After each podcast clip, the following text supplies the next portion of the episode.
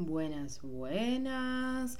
¿Cómo andan? Yo soy Victoria y cuando les hablo estoy al cuadrado. Y esto es Eunoia Podcast, Pensemos en Positivo. En el capítulo de hoy, intensidad.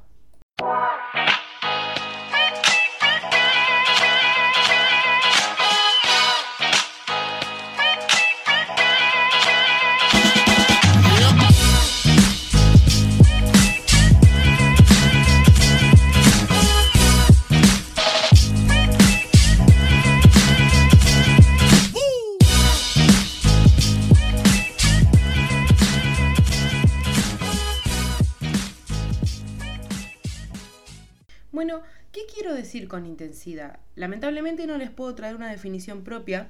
Encontré una en Google que dice que es la fuerza con la que se mm, mide algo o se ejerce una acción, ¿no? Eh, está lloviendo intensamente. Es como, coloquialmente podríamos decir, sinónimo de mucho. Ser intenso es mucho. La intensidad es mucha, ¿no? ¿Por qué quiero hablar de este tema? Porque me estoy encontrando en algunas situaciones en las que veo que intensidad o decir que alguien es intenso se usa peyorativamente. Si no saben el significado de la palabra peyorativo, es como si fuera un defecto, ¿no? Como, como, no quiero decir discriminatoriamente, pero sí despectivamente. Ahí va. Como que decir que uno es intenso o que, o que te digan sos intenso es como que te están diciendo algo despectivo, algo que no está bueno. ¿Por qué usamos la palabra intensidad como, una definición despectiva de una persona? Básicamente porque vivimos en un mundo capitalista que nos volvió individualistas y que nos exige que seamos chill y relajados. Vieron que la intensidad normalmente se asocia a las relaciones sexoafectivas, pero uno puede ser intenso en todas eh, las áreas de su vida, ¿no? En el trabajo, en el estudio, eh, en el ejercicio. Hay un punto con que la intensidad rosa, en mi opinión, la obsesión. ¿No? Como quiero hacer esto mucho, quiero organizarme, quiero que pase. ¿Hasta qué punto eso está mal? Ojo, la obsesión sí está mal y trae un montón de otras cosas aparejadas y me parece que es un tema para hablar en otro podcast, en otro episodio. Eh, pero volviendo un poquito, ¿no? al tema de la intensidad, ¿no? Eh, ¿por qué está tan mal ser intenso? ¿Qué, problema nos trae ser intenso? ¿Qué problema le trae a los demás que seamos intensos, más allá de que podemos volvernos medio rompepelotas? Eh, ¿qué, ¿Qué está mal en ser intenso?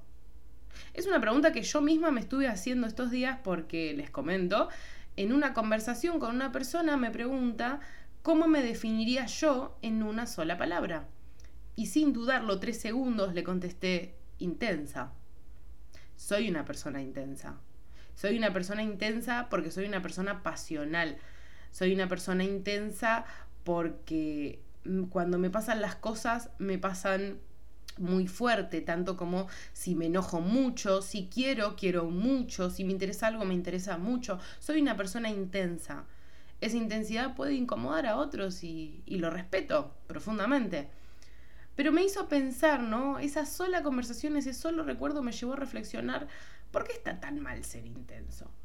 En realidad está mal ser intenso desde un punto de vista social, ¿no?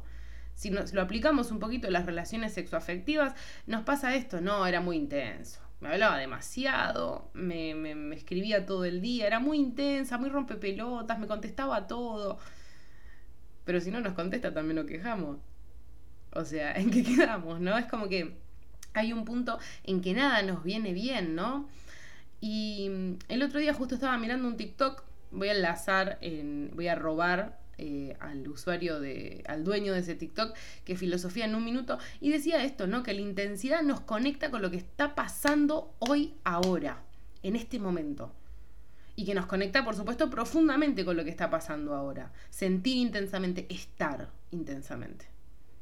Normalmente no estamos. Estamos y no estamos. ¿Por qué?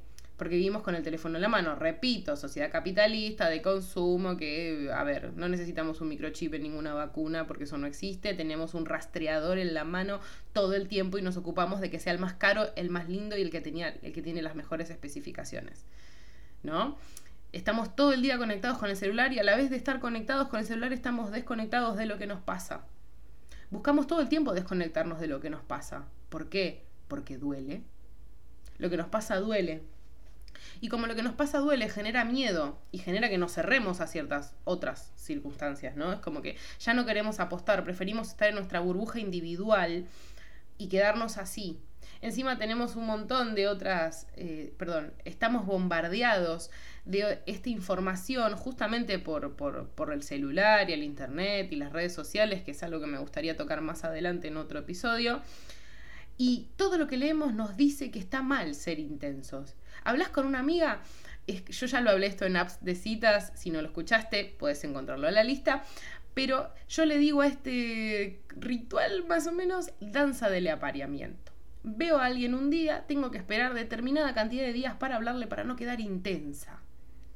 Y encima no nos hacemos cargo, ¿vieron? Yo voy a hablar desde mí, y con mis amigas lo hacemos y estoy segura que el que está escuchando esto también alguna vez lo ha hecho. Subís una historia, le pones una barrita, le pones que te contesten algo, subís la historia con la foto más linda que tenés o el boomerang o lo que sea más lindo que tenés, esperando que el objetivo te conteste. ¿Eso no es ser un poquito intenso?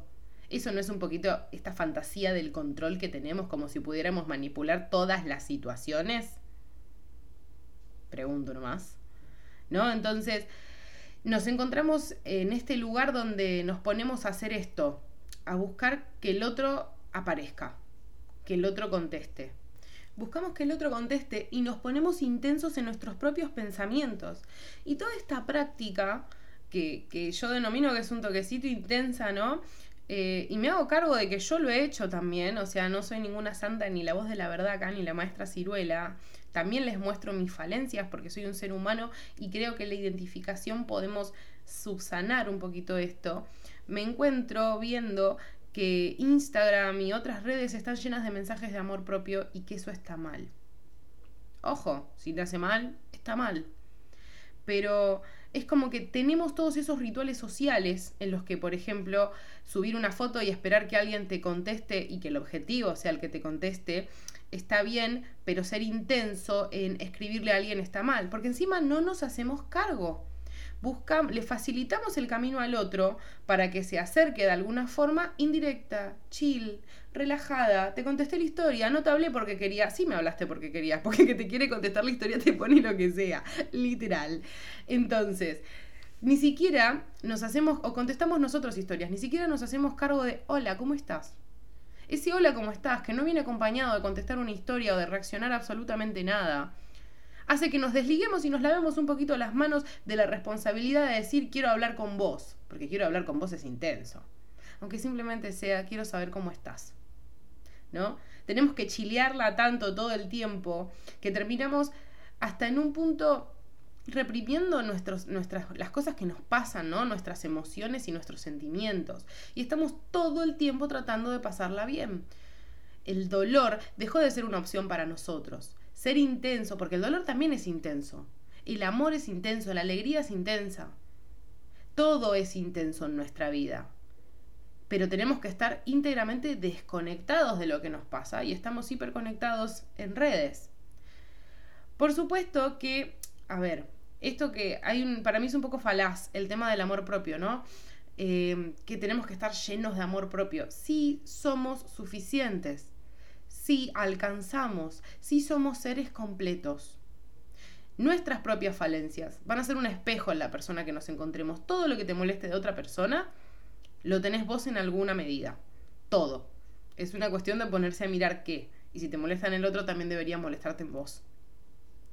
Este tema del amor propio, ¿no? Tenemos que estar llenos del amor propio para compartirlo con otro, ¿no? Una vez leí o escuché, ya ni me acuerdo, porque de verdad estamos tan bombardeados por tantas cosas que me cuesta retener información de, de dónde salió, que si uno no tiene su copa llena, no puede compartirla con otro, ¿no? Se habla de la copa del amor propio en ese sentido. Por supuesto que no buscamos en el otro lo que no, no podemos buscar en el otro lo que me falta a mí, porque el otro no viene a completarte, ¿no?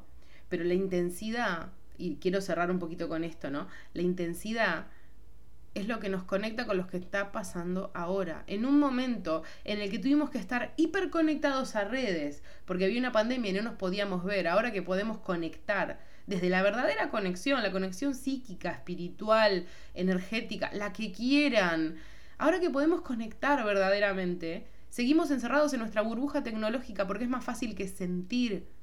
No duele. Le tenemos miedo al dolor, le tenemos miedo a la soledad. ¿Por qué? Porque socialmente nos dicen que la soledad está mal. Socialmente sentir intensamente está mal. ¿A ustedes cómo lo ven? Porque de verdad les comento que la apatía es mucho peor. Yo prefiero sentir dolor intensamente o sentir amor intensamente a no poder sentir nada por nadie. Porque en esta intensidad en nuestro sentir, en nuestro accionar, es lo único que nos diferencia de una máquina. A la que estamos enchufados todo el tiempo, 24/7, desde que nos levantamos hasta que nos vamos a dormir. Ojo, no estoy diciendo que si la intensidad rosa, la obsesión está bien.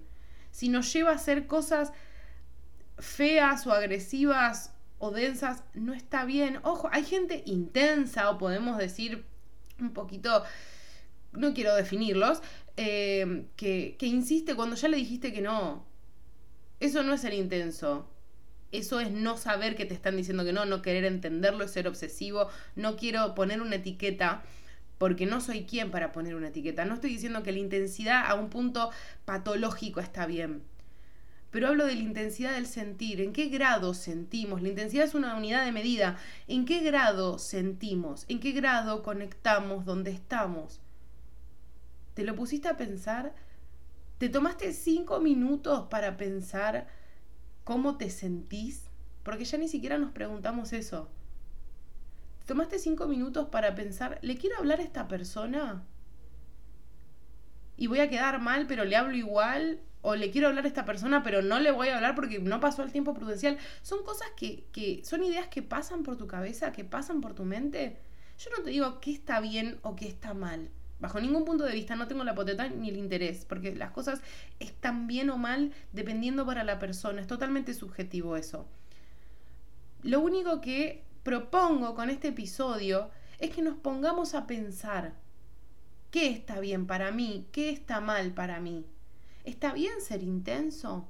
¿Te identificas con alguno de los ejemplos que nombré? ¿Te lo pusiste a pensar? Te lo dejo de tarea para casa. Esto es Eunoia Podcast. Me encontrás en Instagram como Vicky con CKY-Eunoia. Les mando un besote enorme, cuídense mucho y nos vemos la próxima.